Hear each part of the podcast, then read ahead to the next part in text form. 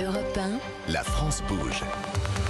Elisabeth Assayag. Bien sûr qu'elle bouge cette France, on le voit chaque jour sur Europe 1 avec des entrepreneurs, des patronnes, des patrons, des parcours de vie. Aujourd'hui, merci d'être avec nous. Nous sommes en direct en ce jeudi de l'Ascension, en direct pour vous parler du café. Oui, c'est la quinzaine du commerce équitable. Alors pour en parler, nous avons euh, invité Jean-Pierre Blanc. Vous êtes le directeur général de Malongo. Malongo, c'est une entreprise qui a été fondée à Carros, près de Nice, en 1934. hein. Vous êtes aussi une entreprise euh, qui a reçu le label de l'entreprise des patrimoines du patrimoine vivant. Oui, oui, depuis, depuis, depuis l'origine, puisqu'on perpétue des traditions de torréfaction à l'ancienne avec les mêmes méthodes, avec les mêmes méthodes qui Oui. n'ont pas changé depuis qui, n- 1934. qui n'ont pas changé pour e- exprimer en 20 minutes par la torréfaction les mille arômes du café. Donc c'est ce qui fait la richesse de, de tout le produit qu'on cultive en amont avec les petits producteurs.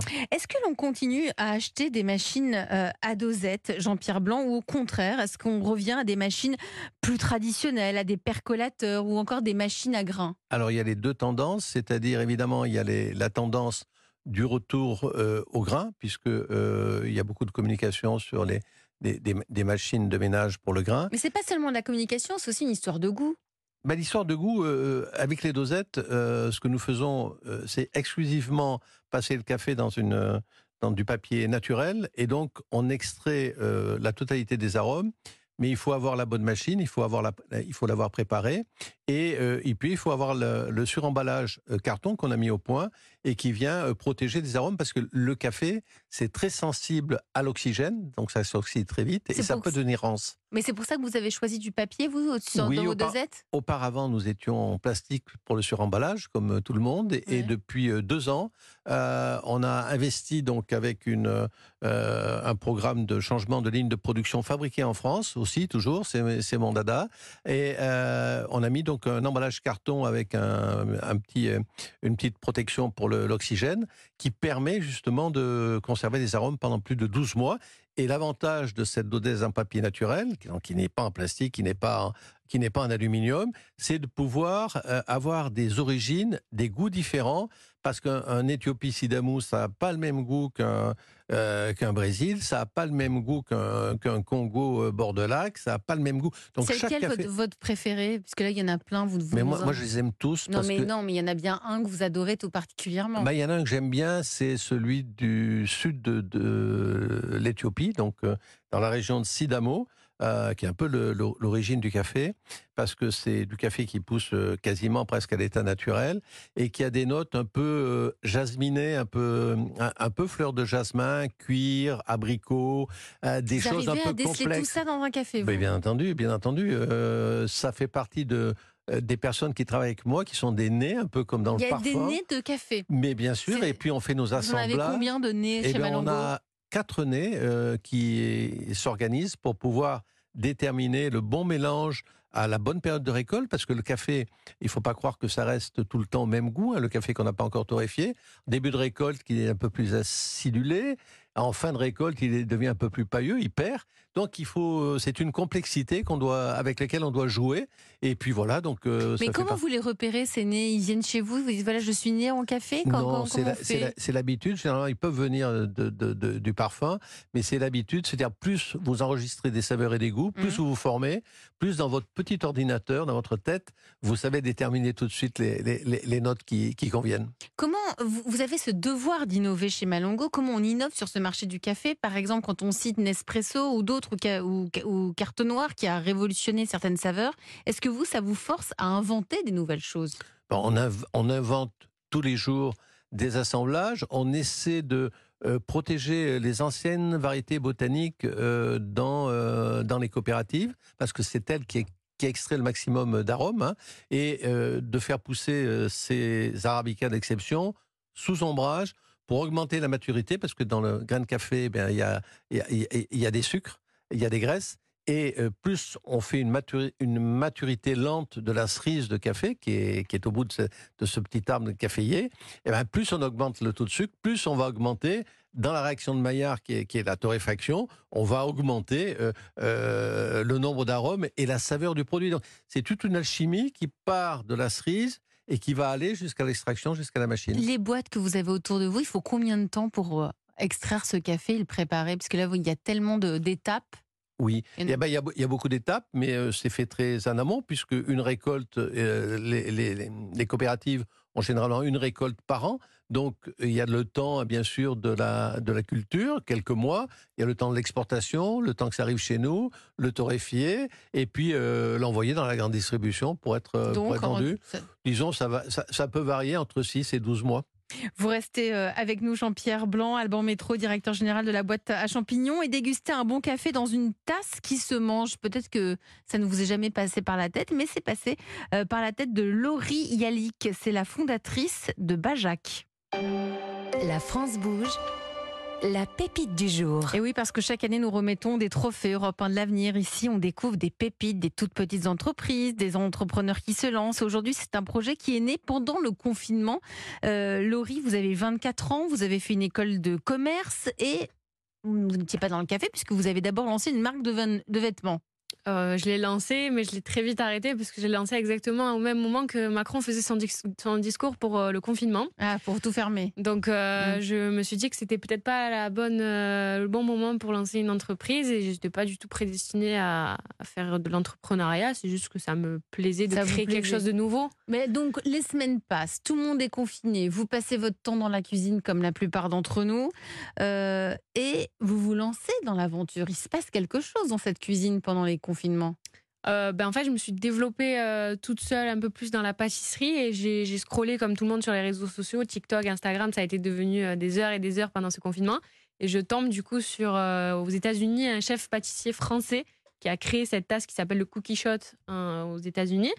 Et moi qui suis qui a une addiction au café et au, au cookie, je me suis dit pourquoi ne pas assembler les deux et essayer de refaire la tasse, mais pour moi-même pas dans le but de revendre ça. Et du coup, euh, j'ai recréé, enfin, au bout de plusieurs semaines, parce que c'est très compliqué à mettre en place et à créer. Heureusement, on avait du temps, donc heureusement, vous avez pris le Ouais, temps voilà, d'éprouver votre, votre concept. Et du coup, ben, un jour, euh, très tard le soir, euh, je crée enfin une, un semblant de, de tasse que, que, que, que j'arrive à mettre un café dedans. Et c'est à ce moment-là que mon père me demande un café. Donc vous lui servez. Je lui sers euh, la tasse dedans et c'est là que son cerveau se fige parce qu'il comprend pas trop. Il m'a demandé, je lui donne, il me demande un café et je lui donne une tasse. Une, Mais elles font, elles, font, elles font la tasse? Pas du tout. Ah bah justement. Allez, vous allez nous raconter comment ça marche, nous montrer ce que c'est. Je vous, bah, vous pouvez en prendre une pendant le pitch Oui, pour montrer ce que c'est. Je vais vous la donner, voilà, je l'attends. Je la reprends. Exactement. Et c'est parti pour le pitch. Laurie Yalik, Bajak, qui, veut, qui signifie tasse en arménien. Qu'est-ce que c'est? C'est à vous. Alors, une tasse à café comestible, délicieuse et éco-responsable avec laquelle nous pouvons boire notre café puis croquer le biscuit, n'est-ce pas un rêve? Bajak, c'est la nouvelle façon gourmande d'apprécier un café. Alors, d'origine arménienne, je voulais rajouter une touche de mes origines dans mon projet. C'est pourquoi j'ai appelé mon entreprise Bajak, donc qui signifie tasse en arménien et qui colle parfaitement avec le concept. Euh, une tasse à café donc euh, en biscuit enrobé de chocolat avec euh, chocolat noir, chocolat au lait, chocolat blanc, caramel qui donc s'adapte à toutes les saveurs de tout le monde. Et euh, alors, si le, con- le- le contenant est gourmand, il est aussi écologique, euh, car il représente une alternative aux récipients en plastique non réutilisables. En chiffres, ça fait 130 tasses euh, à café à la poubelle en France par seconde, donc 4,7 milliards par an. Et donc, euh, sur un coup de tête, voilà où j'en suis aujourd'hui à vous parler en direct à la radio, sans expérience, mais pourtant avec beaucoup de passion. Merci pour votre pitch. hein, et c'était très bien, Laurie euh, Yalik. hein, vous êtes la fondatrice de euh, Bajak. Donc, moi, j'ai quand même une autre question. Comment on passe de sa cuisine? On, a tout- on fait tous des cookies et des gâteaux. euh, moi, ça m'arrive très souvent. Mais comment on passe de la cuisine à l'entrepreneuriat? Euh. que se passe-t-il? Ou à quel moment vous vous dites je vais le commercialiser et je vais le vendre, je vais pas le servir seulement à mon papa, mais je vais en faire un business Euh, j'ai eu beaucoup de- d'encouragement venant de mes parents, justement, qui me poussent à réaliser mes rêves tout le temps. Je pense comme n'importe quel parent. Euh, moi, j'avais, je, je suis quelqu'un de, de très craintif. Je- quand je sais pas ce qui se passe après, euh, j'ai peur. Donc, j'aime, j'aime rester dans ma zone de confort. Bah, C'est pas le cas avec l'entrepreneuriat. hein. Ouais, voilà, exactement. Et là, en fait, ben, j'ai découvert ce que c'était de, de sortir de, de sa zone de confort et j'ai beaucoup aimé. C'est comme de l'adrénaline. Donc c'est vos parents qui vous ont dit mais va- va- vas-y Laurie, euh, ouais, allez, va, va le vendre. Va Moi, j'avais posté juste des photos sur mon Instagram. Et votre père il vous dit c'est délicieux quand il goûte ce café. Donc cette tasse qui ne fond pas avec le café chaud à l'intérieur, Il vous dit, mais c'est extraordinaire. Qu'est-ce qu'il vous dit, votre papa? Alors déjà, c'était rigolo parce que je, il n'avait pas compris qu'il fallait d'abord boire le café avant de croquer la tasse. Et du coup, il avait bu un peu le café, il avait croqué dans la tasse, il s'est renversé le café dessus. Ce qui arrive à la plupart de mes clients, parce que je leur répète quand même, buvez le café et croquez la tasse euh, après. Euh, ils rigolent, mais deux minutes après, ils ont le café sur, euh, sur eux. Mhm. Et, euh, et en fait, ben, je pense que c'est l'en- l'engouement et l'enthousiasme des gens aussi sur mes réseaux sociaux qui m'ont poussé à, à, à- à lancer une, un- une page Instagram, un logo et une marque en une journée. Et puis, euh, j'ai peut-être lancé ça au bon moment, c'est-à-dire à Noël. Euh, donc, c'est un super cadeau à offrir à, Noël. Euh, C'est un peu original. Mhm. Alors aujourd'hui, vous êtes distribué où? Alors là, je suis principalement sur euh, Marseille. Euh, je reste fidèle à mes racines parce que Mar- les Bajac, ça me correspond à 100%. C'est 100% marseillais, 100% arménien.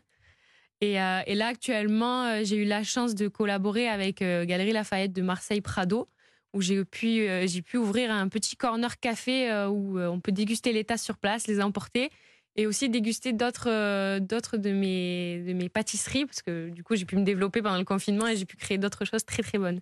Quoi, par exemple? Alors, je sais que j'ai les cookies, du coup, qui sont très, très aimés. Et j'aime beaucoup diversifier chaque semaine la vitrine et aussi ramener, du coup, ma culture arménienne.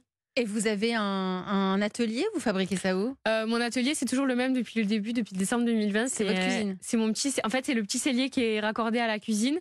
Donc, c'était un peu le- la réserve de ma mère que j'ai vite éliminée et je me suis un peu adaptée. Et euh, là, ça commence à devenir très petit parce que du coup, la, la production augmente, mais la place reste toujours toute petite. Donc, si vous êtes ici parmi nous, Laurie, c'est parce que vous avez des besoins, vous avez des demandes. Euh, donc, on va demander à Nathalie Carré des petits conseils. C'est son métier. Bonjour, Nathalie. Bonjour Elisabeth, bonjour tout le monde. Alors, Laurie, un- aujourd'hui, vous avez un café éphémère, c'est ça? C'est ça. Mais euh, maintenant, vous souhaitez ouvrir un point de vente bien à vous, hein, qu'on aille chez Bajac déguster son café. Donc, euh, Nathalie, que peut-elle faire? Quels conseils pourriez-vous donner à Laurie? Alors comme souvent, c'est la question du positionnement qui se pose. Voulez-vous être par exemple un salon de thé qui revisite les spécialités arméniennes, le spécialiste des tasses comestibles? Ou un salon thé qui revisite les délices du goûter à la mode arménienne. Dans le premier cas, les tasses comestibles sont finalement secondaires et votre travail se concentre donc sur les recettes de votre pays pour les rendre plus accessibles aux habitudes et au goût des Français. Et donc, vous pouvez garder le côté très artisanal de vos créations. Le fait maison est très apprécié par les consommateurs. Dans le deuxième cas, le point de vente sera plutôt une boutique qui vend des tasses comestibles avec différents goûts, voire différentes tailles. Dans ce cas, il faut pouvoir livrer dans toute la France et donc avoir une capacité de création et de production supérieure à celle d'aujourd'hui, ce qui veut dire sûrement embaucher au moins une personne parce que vous ne pouvez pas créer, gérer les approvisionnements, pâtisser, expédier, communiquer. Ça fait beaucoup pour une seule et même personne. Sans compter qu'il y a déjà du monde sur ce secteur et qu'il va donc falloir trouver une différenciation. Et là, c'est pas simple parce qu'il y en a à tous les prix, à tous les goûts, dans toutes les formes, parce que ces tasses sont aussi un sujet d'écologie puisqu'elles évitent de jeter des gobelets. Puis dans le troisième cas, c'est une question de communication différente du premier cas, mais là encore, le sujet reste la création culinaire, sauf que dans ce cas, ce ne sont pas les baklava que vous allez revisiter en version française, mais plutôt la tarte aux pommes ou la brioche que vous revisiterez aux saveurs arméniennes. Bon, d'après ce que vous avez dit aux équipes pour préparer l'émission, je me dis que vous devez être entre le deuxième et le troisième cas. Laurie, vous êtes dans quel cas? Moi, je trouve ça Euh, dommage de laisser tomber les tasses quand même. hein. Non, non, les tasses, c'est mes petits bébés, donc je les laisserai pas. Surtout que je suis tout en continuel, euh, en continuel développement. Moi, mon petit avantage de, de Bajac, c'est que je suis la seule, je pense en Europe même ou dans le monde, parce que j'ai créé mes propres moules pour avoir des tasses complètement Donc, il est différentes. là, votre business. Il n'est pas sur un salon de thé. Il n'est pas sur un salon de thé, mais euh, c'est un peu un rêve de petite fille d'avoir ce petit coin. Bon, ensuite, j'aimerais, les tasses, ça reste quand même euh, principal. Mais avoir ce petit café, mais continuer à travailler tasses, je pense que ça sera l'entre-deux que je ferai. euh. Vous êtes resté avec votre papa. Votre papa, il vous accompagne dans l'aventure entrepreneuriale? Alors, mon papa, il est toujours derrière moi, un peu à me tenir euh, quand j'ai envie de tomber, comme je dirais. Euh, là, par exemple, euh, C'est joliment dit. Là, par exemple, bah, j'ai dû m'éclipser aujourd'hui euh, en ce, en ce- ce jeudi de l'ascension, même si je suis ouverte. Ouais. Et donc, j'ai Pour dû venir lui- ici, Exactement. C'est bien. On est en Et, direct. euh, et j'ai dû lui déléguer le café, mais bon, c'est un peu compliqué pour, pour un papa qui est traditionnellement à boire le café arménien de faire des caramels macchiato froids et de vendre des red velvet. Donc aujourd'hui, il me remplace et il m'appelle toutes les deux minutes, mais bon, c'est pas grave. Là, je- ça va Vous pouvez lui répondre pendant non, que ça je va. me tourne vers Jean-Pierre Blanc, directeur général de Malongo. Quel regard portez-vous sur cette euh, jeune entrepreneur, hein, Laurie Yalik, pour Bajac Eh ben, je trouve que c'est intéressant. Euh, C'est une alternative. Ça remplacera pas, euh, bien sûr, toutes les tasses.